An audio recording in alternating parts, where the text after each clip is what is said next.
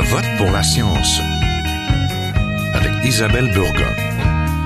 Bonjour à vous. Comment vous portez-vous?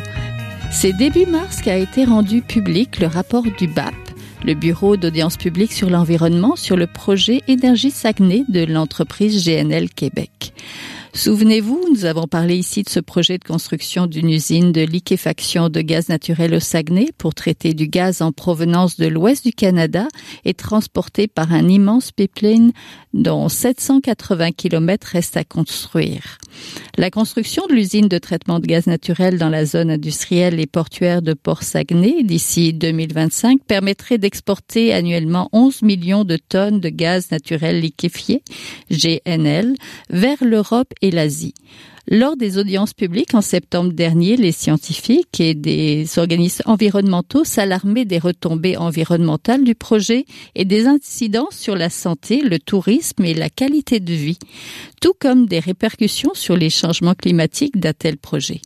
Ce mandat d'enquête et d'audience publique a suscité une exceptionnelle participation citoyenne avec 2580 mémoires déposées, des centaines d'experts entendus et l'acheminement de plus de 900 questions et un long travail de consultation virtuelle en raison de la pandémie.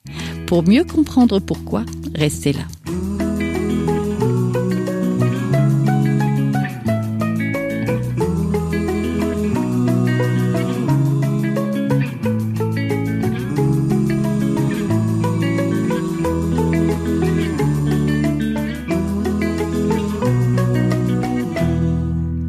Le Bureau d'audience publique sur l'environnement, le BAP, a émis de sérieuses réserves au sujet de ce projet. De très nombreux mémoires ont alimenté la réflexion et euh, ses recommandations. Donc nous en parlons aujourd'hui avec Alice Anne Simard, directrice générale de Nature Québec. Bonjour. Bonjour et avec Marie-Ève Muller, responsable des communications et de la philanthropie et rédactrice en chef de Baleine en direct du groupe de recherche et d'éducation sur les mammifères marins, le GREM. Bonjour. Bonjour. Donc le rapport du BAP comprend 500 pages de recommandations et est le fruit d'une participation record avec 2580 mémoires déposées. Vos organismes respectifs ont déposé des mémoires donc au BAP concernant ce projet Madame Simard, pour commencer, donc, euh, quelles sont les réserves euh, que vous avez par rapport à ce projet? C'est un projet qui euh, n'est pas bon tant au niveau environnemental qu'économique et même au niveau social. donc, il y a plusieurs groupes environnementaux, mais des centaines de scientifiques, des économistes, des, des étudiants et étudiantes, des, des personnes qui analysent tant les mammifères marins que le climat, par exemple, qui sont unanimes, qui disent que le projet euh, n'est pas un projet du futur, c'est un projet dépassé et exporter du gaz issu de fracturation ne sera jamais euh, un projet de transition et qu'on doit plutôt se tourner dès maintenant vers des projets durables, des projets qui vont emmener des, des emplois de qualité dans les régions, mais surtout des emplois qui vont pouvoir durer dans le temps. Oui, Madame Muller, de votre côté, le GREM a émis certaines réserves aussi. Quelles sont-elles? Oui, ben c'est sûr que le GREM ne peut que se prononcer sur la question des mammifères marins. C'est ça notre expertise. Donc, on a laissé à différents autres groupes d'experts euh, euh, le loisir de commenter par rapport euh, aux répercussions sociales, par rapport aux pipelines, etc., etc.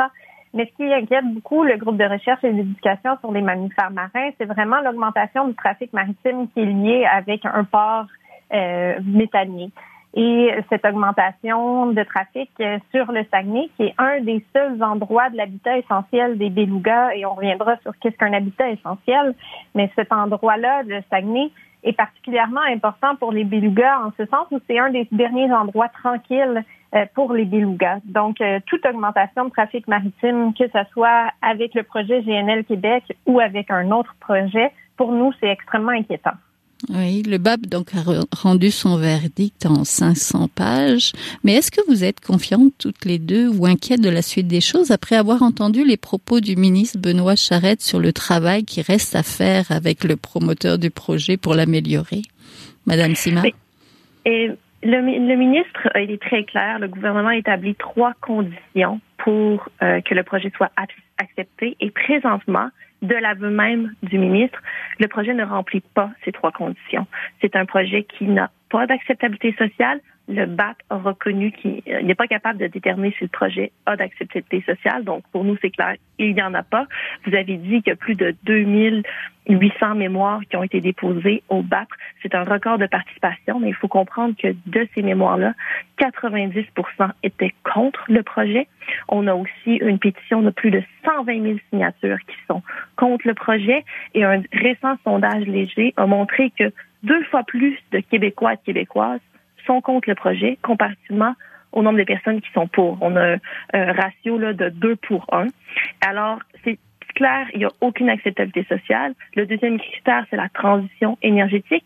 Le BAP a reconnu que c'est un projet qui n'est pas un projet de transition et qu'au contraire, c'est un projet qui pourrait emmener à ralentir, à freiner la transition énergétique vers les énergies renouvelables dans les pays qui vont importer le gaz liquéfié. Et le troisième critère, c'est au niveau des émissions mondiales de gaz à effet de serre.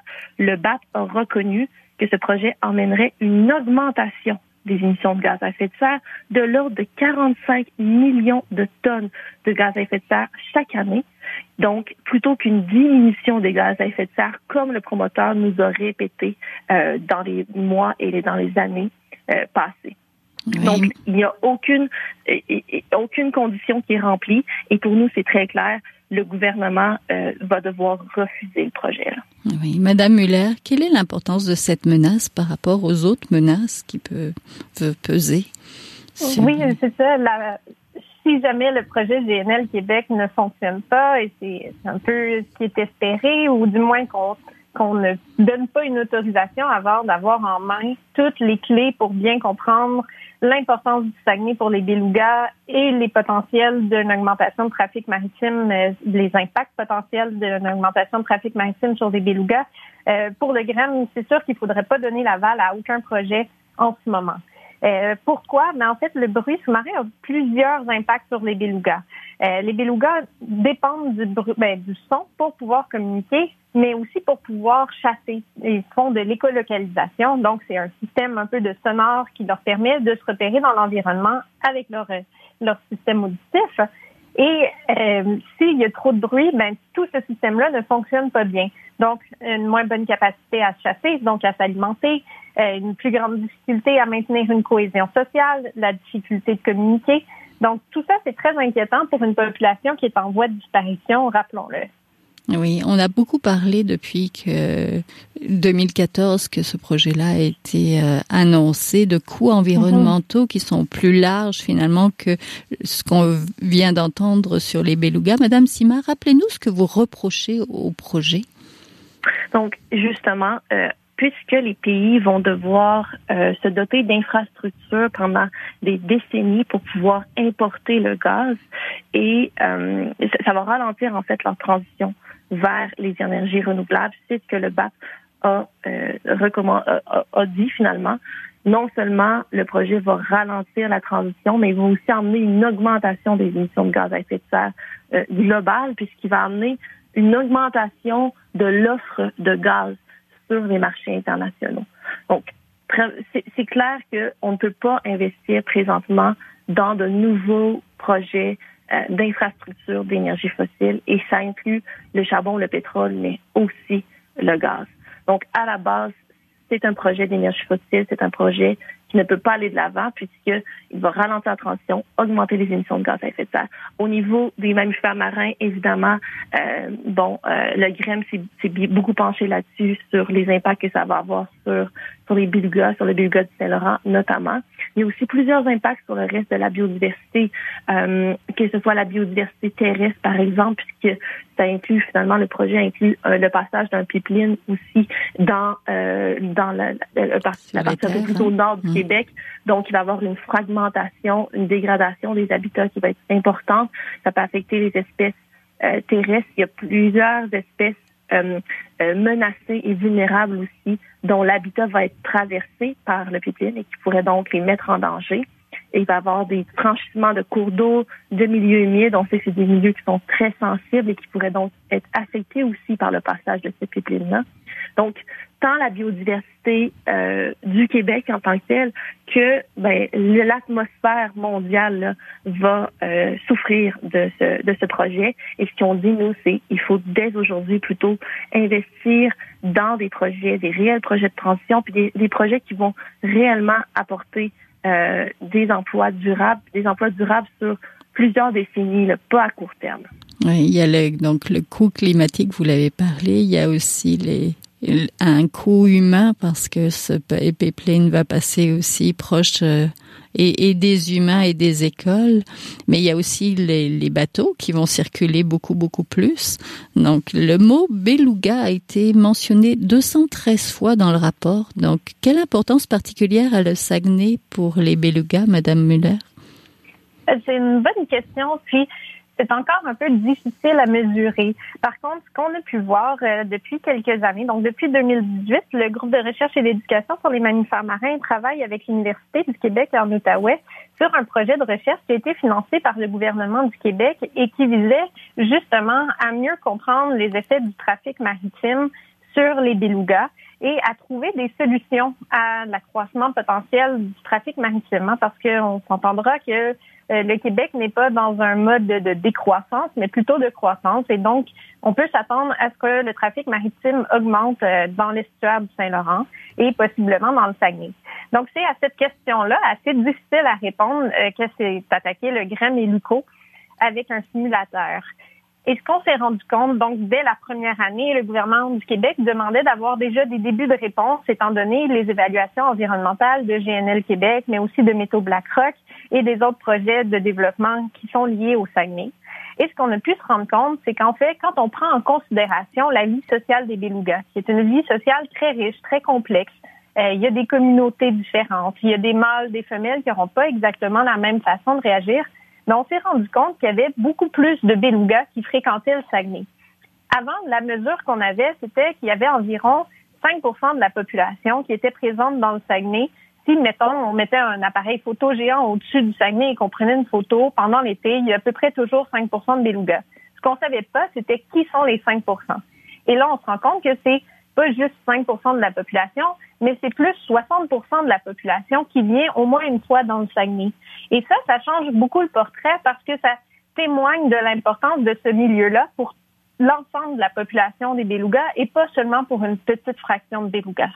Oui, Madame Simard, c'est aussi le Saguenay une zone écotouristique. Il y a aussi beaucoup d'autres euh, espèces euh, qui dépendent de ce beau milieu-là. Est-ce que vous pouvez nous parler un petit peu euh, de cette importance pour la et tant pour les humains, tant pour les humains que pour euh, finalement la faune, la flore, etc. C'est un milieu qui est quand même assez exceptionnel au Québec. Bien sûr. D'ailleurs, euh, même la municipalité de Tadoussac est venue exprimer ses inquiétudes face au projet de GNL Québec dans le cadre du BAP. En fait, euh, à Tadoussac, l'observation des mammifères marins là, génère là, environ 1000 emplois directs euh, dans la région de Tadoussac. Et il y a aussi plusieurs emplois qui sont créés euh, autour d'un de, écosystème maritime, un écosystème du fjord aussi en santé, que ce soit au Saguenay-Lac-Saint-Jean, sur la côte nord, et euh, tous ces, ces emplois-là qui dépendent donc d'un Saint-Laurent et d'un Saguenay en santé, qui des espèces marines aussi bien présentes, bien en santé, pourraient être menacés par le passage euh, les immenses méthaniers. Euh, si ce passage-là euh, affecte la survie, affecte le comportement des mammifères marins, on pourrait avoir une diminution des mammifères marins, puis même donc mettre en péril des emplois de qualité comme ça. D'ailleurs, c'est estimé, si le projet va de l'avant, qu'il va avoir en permanence un méthanier sur le fjord du Saguenay pendant 25 ans, voire 50 ans.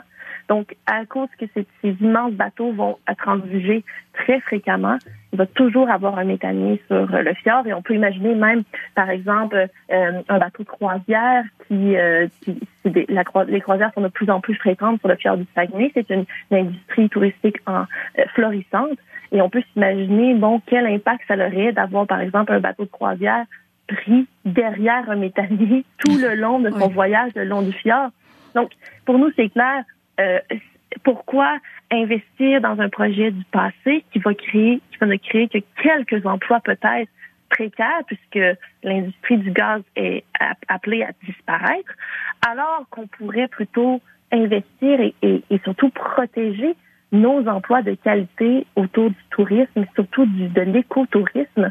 Euh, euh, pour nous, c'est clair que c'est plutôt vers ça qu'on doit aller, vers l'écotourisme, vers des emplois qui bénéficient euh, aux humains, mais qui bénéficient aussi aux écosystèmes, parce que l'écotourisme, ben, c'est des emplois qui, qui ont besoin d'un écosystème en santé, et ben là, on, tout le monde est gagnant. Vous êtes toujours à Je vote pour la science, là où la science rencontre la politique, une émission produite par l'agence Science Presse. Vous pouvez visiter son site internet au sciencepresse.qc.ca.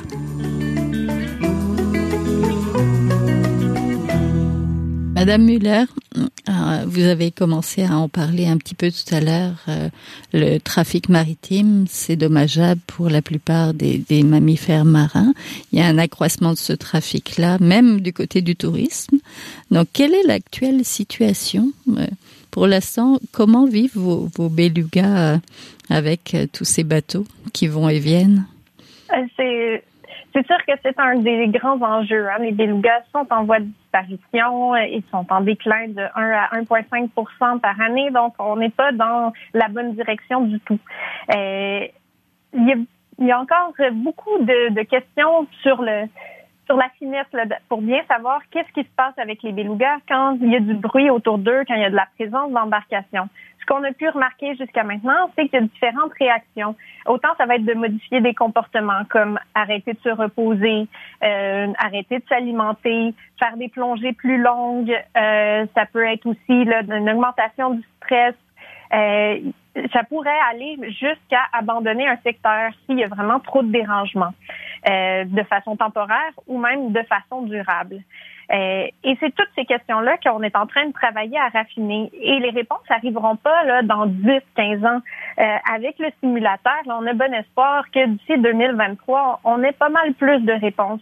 En ce moment, il y a un momentum assez particulier en recherche, quelque chose qui avait jamais été vu depuis le début de l'histoire du GREM. Euh, vraiment du côté du fédéral, avec le plan de protection des océans, il y a des projets de recherche en acoustique avec des balises euh, et des hydrophones fixes qui permettent de capter le son ambiant. La signature acoustique d'à peu près toutes les embarcations qui naviguent sur le Saint-Laurent ont été enregistrées. Euh, il y a eu des balises par Pêche Océan Canada qui ont été posées sur des belugas. Donc, c'est des petits enregistreurs qui captent le son. Donc, autant le son que le beluga reçoit que celui qui l'émet ça calcule aussi sa vitesse de plongée, son angle de plongée, etc. Donc, on est vraiment capable, avec l'analyse là, de ces, de ces données-là, de voir euh, comment le son reçu a modifié le, le comportement du beluga.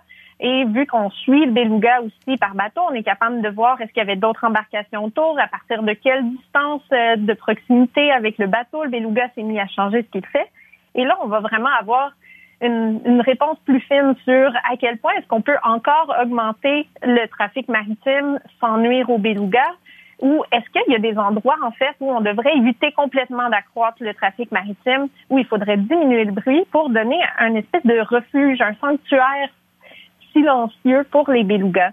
Est-ce que en gardant le Saguenay, qui est en ce moment relativement silencieux comme ça, on offre le meilleur endroit aux belugas pour qu'ils puissent retrouver leurs énergies, euh, accomplir leurs besoins naturels pour ensuite euh, continuer à être dans des milieux plus bruyants.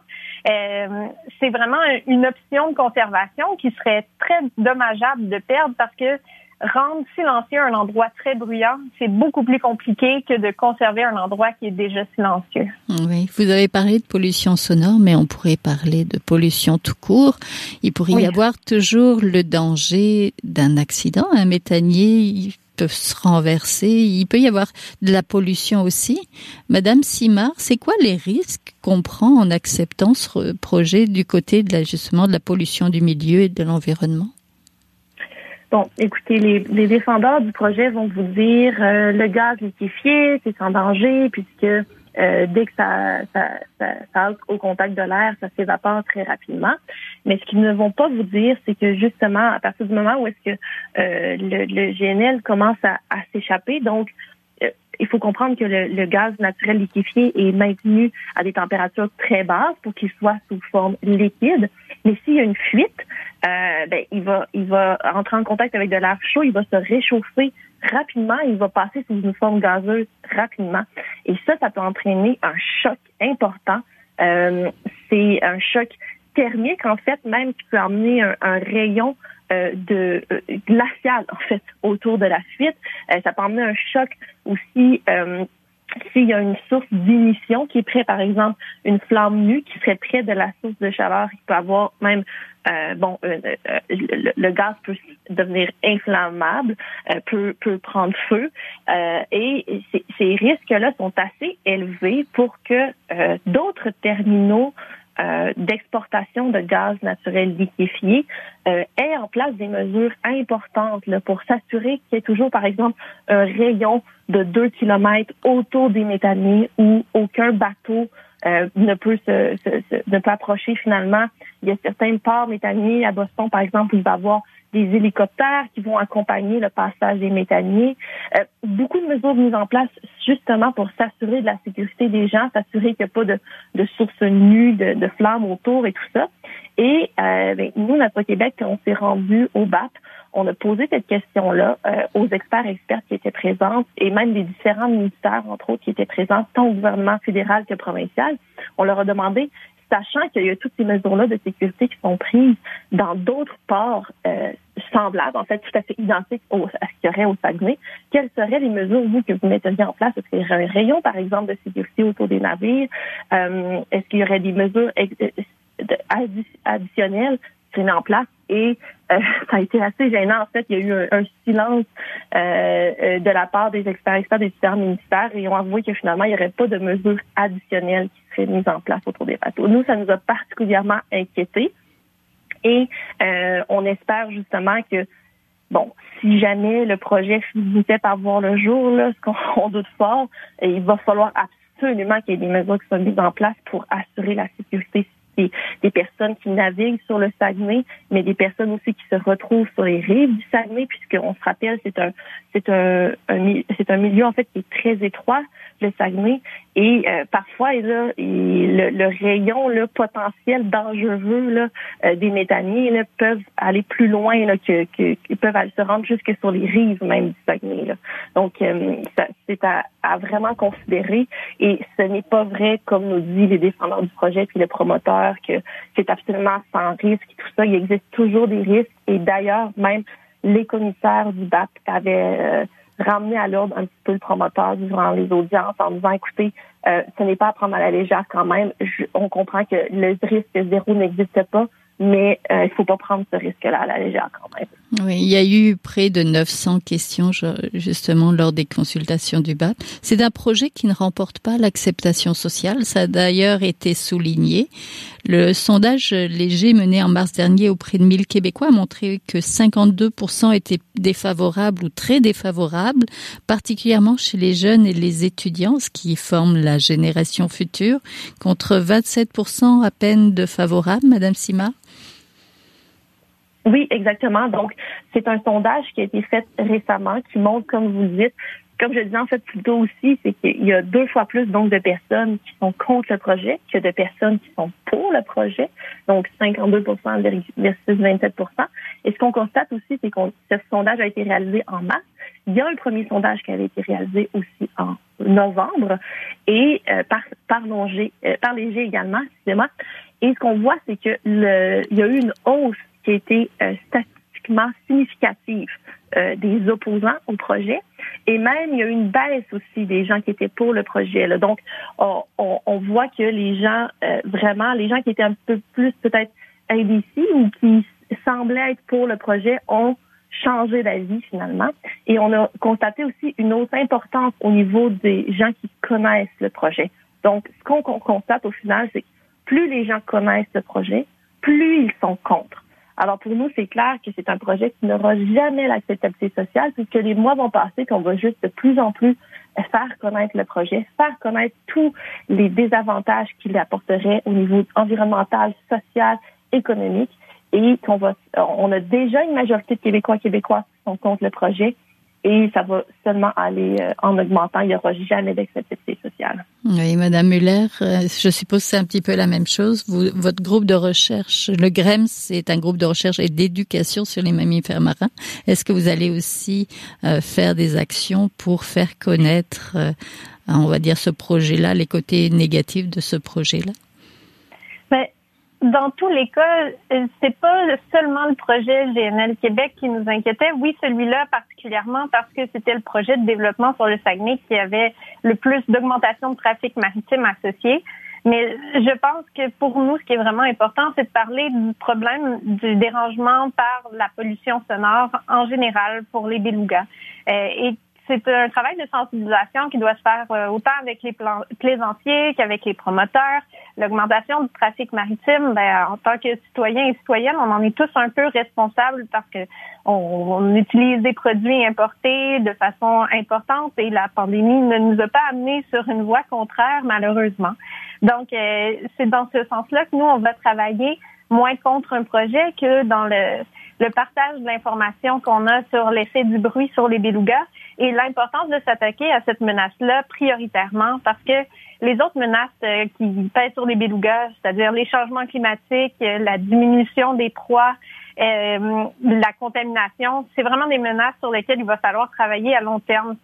on ne pourra pas le changer rapidement, tandis que diminuer le bruit sous-marin, ça, on a la capacité de le faire assez rapidement. Donc, on, va mettre beaucoup d'énergie sur mieux comprendre les effets du bruit sous-marin et bien partager ces résultats-là pour que le public puisse prendre des décisions conséquentes là-dessus.